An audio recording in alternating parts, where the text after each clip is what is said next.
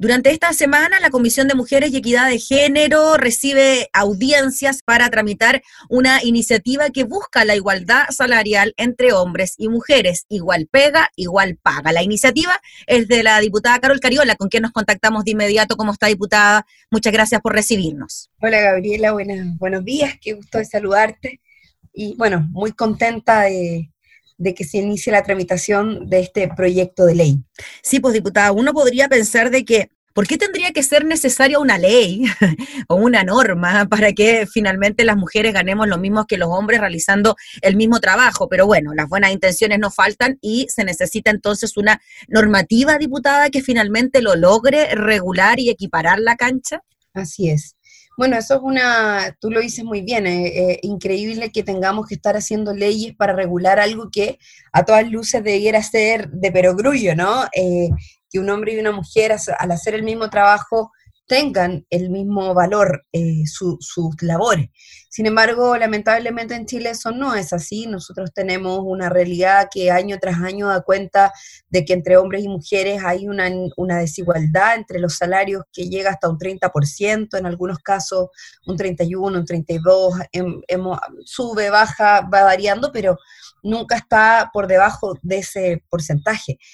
Entonces es bien dramático, ¿no? Porque eh, eh, resulta bien injusto y al mismo tiempo también uno se pregunta, o sea, entre todas las desigualdades, entre todas las formas de discriminación y de violencia a las que las mujeres estamos expuestas, está una más, que es una forma de violencia económica, que tenemos que erradicar y para eso hace muchos años que hay una propuesta de la OIT a raíz de eh, la igualdad salarial, que está basada fundamentalmente en igualar los salarios a partir del valor del trabajo, que no es lo mismo que establece hoy día nuestra legislación, que dice hombres y mujeres tendrán el mismo salario por el mismo trabajo, eh, esto es el valor del trabajo. En el fondo tiene que ver con darle valor al trabajo que nosotras realizamos en condiciones de igualdad con nuestros pares los hombres. Así que, bueno, el proyecto es tentable, la Comisión de Mujeres y Equidad de Género nos costó muchísimo. De hecho, no nos daba la unanimidad en la sala para traerlo a la Comisión de Mujeres y Equidad de Género. Estuvo muchos años retenido en la Comisión de Trabajo, yo lo presenté el 2016. Eh, y aún así no se había tramitado. Imagínate, eh, ahí uno se da cuenta que muchas veces estos temas no son prioritarios para el trabajo legislativo, pero bueno, quienes estamos interesadas en eliminar estas brechas, lo hemos puesto como prioridad. O no son prioritarios para los hombres también, pues diputada, tomando en consideración la tardanza o la demora en que finalmente esto pueda ser tramitado o que no se diera la unanimidad para tramitarlo en la comisión específica como pueda ser la comisión de mujeres. Sí, bueno, efectivamente, y yo solicité, eh, la última vez lo tuvimos que solicitar a, las reuniones de, a la reunión de comité, porque había una disposición a negarse permanentemente, y la haya, yo quiero aprovechar de decirlo, cada vez que desde la Comisión de Mujeres nosotras solicitamos algún proyecto de ley mm. eh, para poder traspasarlo, para poder tramitarlo y, facilitar con eso su tramitación, agilizarlo, se nos niega eh, por personas en la sala. Eh, es muy lamentable, habitualmente son parlamentarios de Chile Vamos y lo voy a decir con todas sus letras porque la verdad de las cosas es que eso también da cuenta de que existe una voluntad y una falta de disposición a que estos temas sean tratados con agilidad. Por eso es que nosotros decidimos crear la Comisión de Mujeres y Equidad de Género, que tampoco fue fácil llevar adelante esa tarea. Y uno que lo ve diputada, pero generalmente los proyectos que pasan por la Comisión de Mujeres se tramitan de forma bien expedita. claro, tienen que ver con la urgencia y la premura, pero no quiero decir que porque sean todas mujeres las integrantes, pero hay una, no sé, se nota un trabajo un poco más rápido a la hora de tramitar cierta, cierta iniciativa. Diputada, yo le quería preguntar si la desigualdad salarial se da en todos los sectores por igual, sector público, qué pasa con el sector privado también frente a esta disyuntiva que uno podría pensar de que ya va en descenso, en decaída, pero sigue ocurriendo. Sí, no, la verdad es que em, se da en, en, la mayoría de los sectores productivos, en algunos por supuesto más que otros, Em, pero eh, en todos los sectores productivos hay eh, desigualdad, lamentablemente. No, hasta ahora no ha habido ninguno que, en el cual podamos decir, eh, no, aquí tenemos un problema resuelto, incluso en el sector público, ¿no? y eso es dramático porque no solo genera una tremenda frustración, Gabriela, en las mujeres, que sentimos que a pesar de que hacemos el mismo esfuerzo, destinamos las mismas horas de trabajo, tenemos las mismas capacidades y además tenemos doble jornada. Yo te quiero recordar que hace algunos meses atrás, o sea, algunas semanas en realidad, nosotras aprobamos el proyecto de ley eh, que reconoce constitucionalmente el trabajo no remunerado, que es el trabajo doméstico de cuidados que las mujeres también llevamos en nuestras casas con nuestros hijos, con los enfermos, con los adultos y adultas mayores, que también es una realidad concreta, patente a la que nosotras nos enfrentamos y que además eso eh, traiga como, o sea, tenga como añadidura de que en nuestros trabajos remunerados no tengamos igualdad de condiciones, me parece que no corresponde.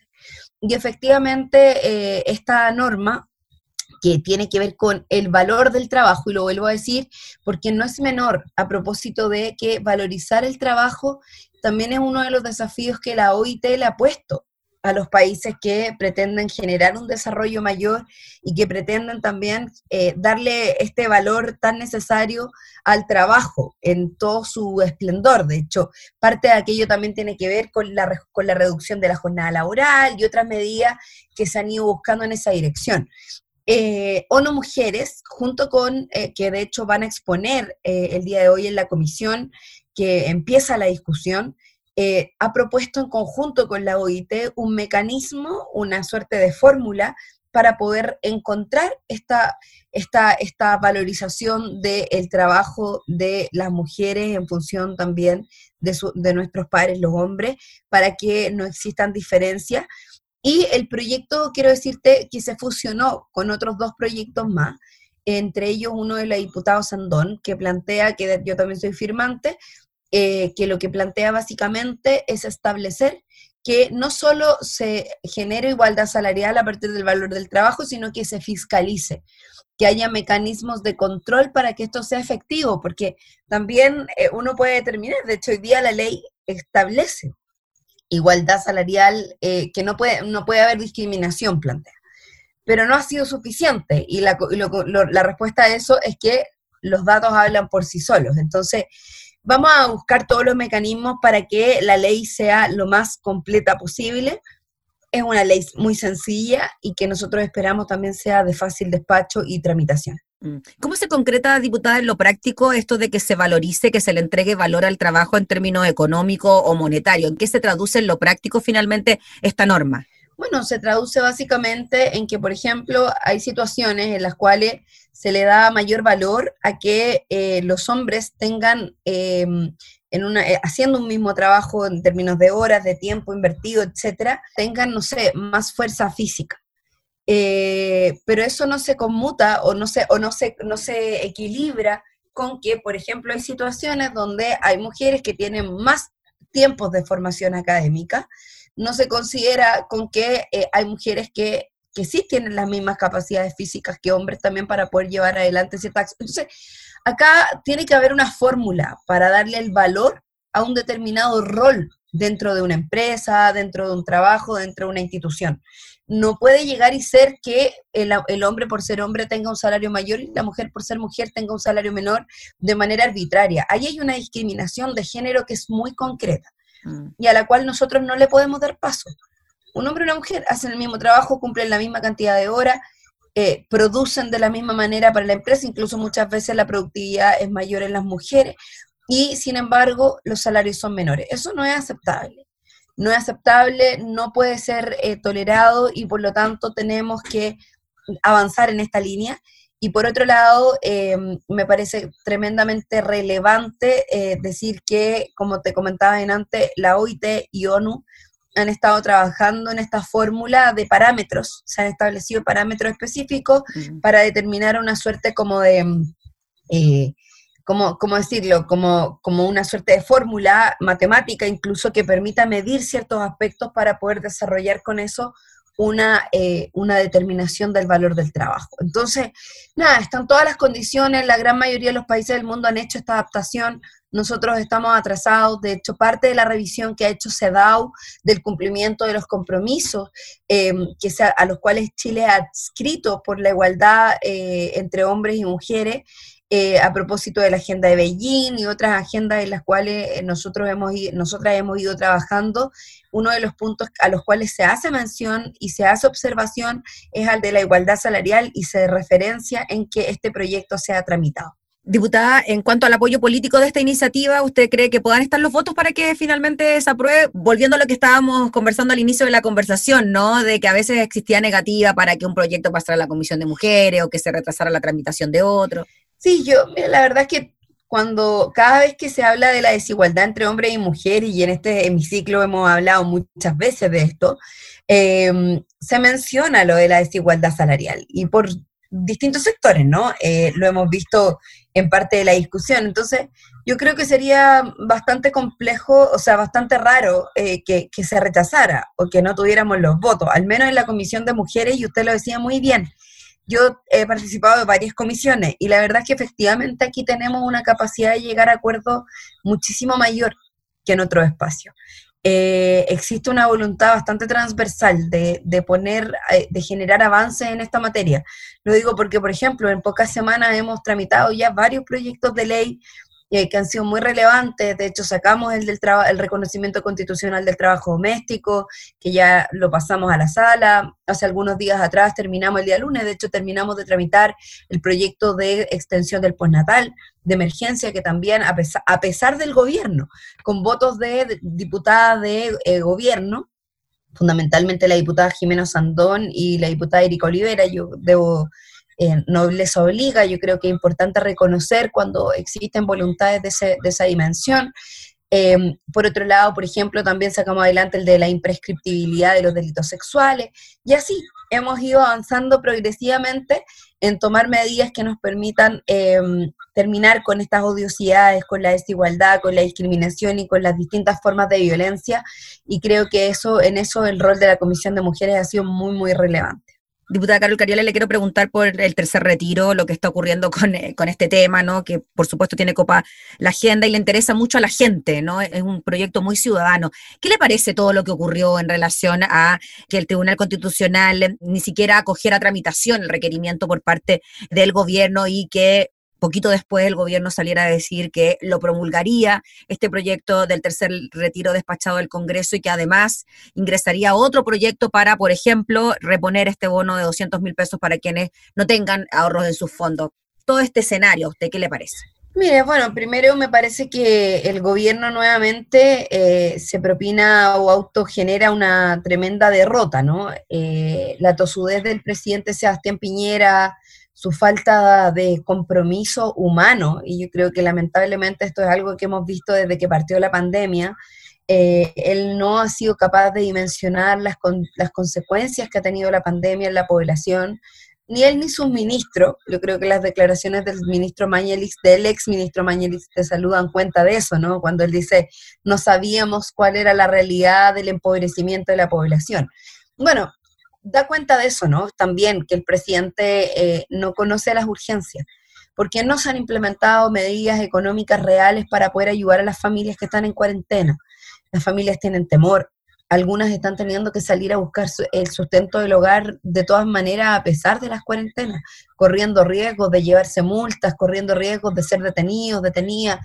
Eh, familias que se están teniendo que alimentar a la solidaridad, de la solidaridad de sus vecinos y vecinas yo te digo, ya son más del 80% de las ollas comunes que había hasta en el principio de la pandemia ya están reactivadas, al menos en el territorio donde yo represento. Se volvieron a levantar y otras nuevas. Entonces, porque realmente la condición es dramática.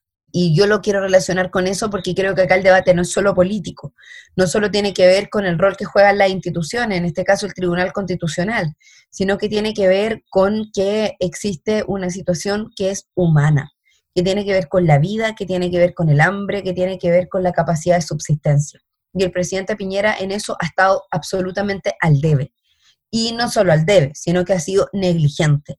Y haber llevado esto al Tribunal Constitucional cuando él sabe que es la única opción real que le ha dado solución a las familias chilenas, el primer retiro, el segundo retiro y ahora el tercer retiro, llevarlo al Tribunal con además, porque es un presidente que se enfrenta a todo un país incluso a su propio sector político, porque desde su propio sector político le dijeron que no lo hiciera, le pidieron que retirara el, requerimiento.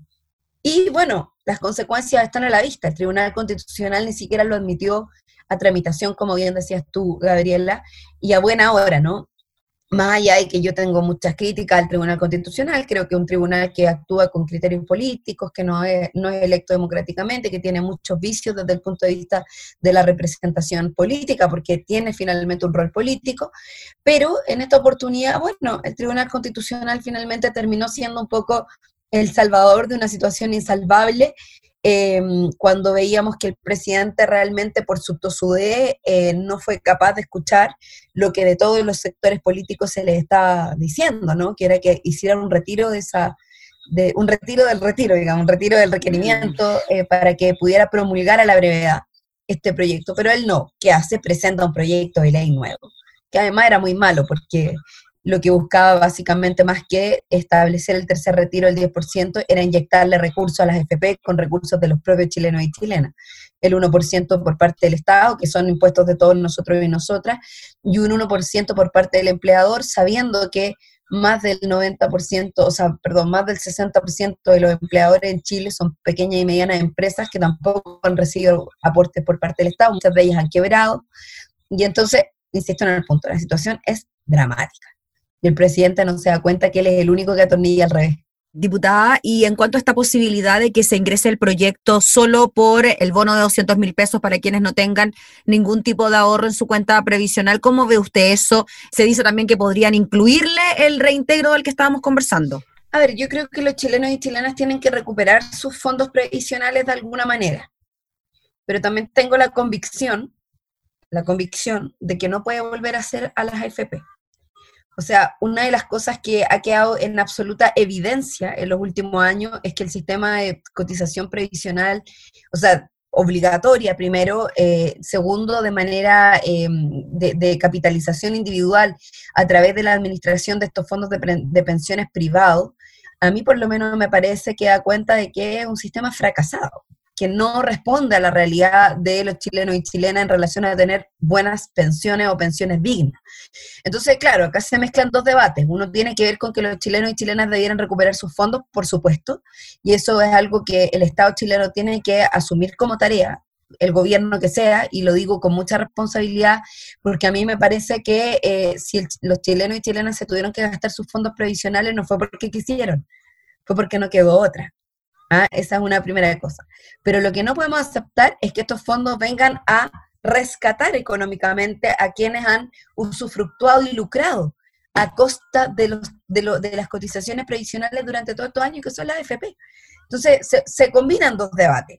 Lo que el presidente quiere hacer al meter este bono de 200 mil pesos nuevamente a, la a las AFP, perdón, es entregarles capital fresco nuevamente, porque saben que las AFP se están desfondando con los retiros. Entonces, a mí lo que me preocupa es que el presidente nuevamente, desde una perspectiva tramposa, queriendo hacer creer que está ayudando a las personas, lo que está haciendo finalmente sea recapitalizar a las AFP con recursos de los propios chilenos y chilenas.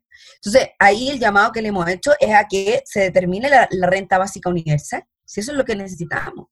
Esos chilenos y chilenas que hoy día no tienen fondos en sus AFP, lo que necesitan es que el Estado les entregue una ayuda concreta y esa ayuda no puede estar por debajo de la línea de la pobreza. De hecho, 200 mil pesos es sumamente insuficiente. Tiene que ser sobre la línea de la pobreza. Se ha hecho una propuesta de 400 o 500 mil pesos. Y de ahí para arriba, digamos, por familia para poder sostener la necesidad. Entonces, es un debate que tenemos que dar, el presidente lo quiere dar, ok, que presente su proyecto, él está en todo su derecho a poder hacerlo, pero que quede claro que al menos habemos un sector importante de parlamentarios y parlamentarios que no vamos a permitir que las AFP se sigan alimentando de las platas de todos los chilenos y chilenas. Diputada, finalmente, esta renta básica universal sería un buen mecanismo para poder frenar, por ejemplo, un cuarto retiro del 10%. ¿Cómo ve usted esa posibilidad? Es que yo creo que las políticas públicas no se pueden hacer para frenar otras, ¿no? Eh, lo, cuando uno hace una política pública lo hace en función de una necesidad. Yo creo que la, respuesta de, a este problema siempre debió haber sido la renta universal de emergencia costeada con fondos del Estado, como lo hicieron en otros países. En Italia todas las familias recibieron un, salario para poder sostenerse y sostener la cuarentena, por ejemplo. Yo tengo amigos en Italia, viven ahí y, conocemos que en sus cuentas llegó y, el gobierno y el Estado no hizo mayores problemas, asumió el costo de aquello porque finalmente para eso son los estados, por eso los estados ahorran, por eso los estados generan condiciones para endeudarse en situaciones de crisis.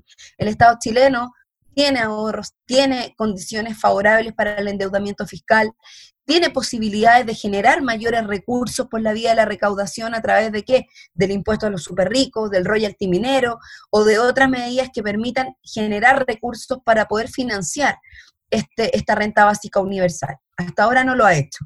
Yo creo que esa solución es la solución real y lo hemos dicho así desde el principio.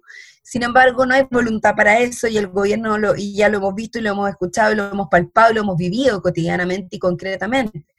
Sin embargo, creo que em, esto no, no, es una fórmula, insisto, la razón de ser de esta propuesta no tiene que ver con frenar eh, otra propuesta, eh, otra política pública, porque el cuarto retiro finalmente sigue siendo una opción abierta eh, y el quinto y el sexto y, y, el retiro de todos los fondos incluso eh, sigue siendo una, una, opción abierta ante la situación de crisis en la cual estamos, que no sabemos cuánto tiempo más va a durar y que a la cual lamentablemente el gobierno todo el tiempo llega tarde, llega con malas propuestas, con propuestas insuficientes y absolutamente desfocalizadas. Muy bien, pues diputada Carol Cariola, le agradecemos enormemente por el contacto para hablar de estos dos temas. Estaremos súper atentos a la tramitación del proyecto de ley de igualdad salarial y bueno, lo que pueda seguir ocurriendo con el retiro del 10%. Así que gracias, que esté muy bien. Muchas gracias, Gabriela, que esté muy bien tú también. Gracias. Era la diputada Carol Cariola hablando entonces sobre el proyecto Igual Pega, Igual Paga.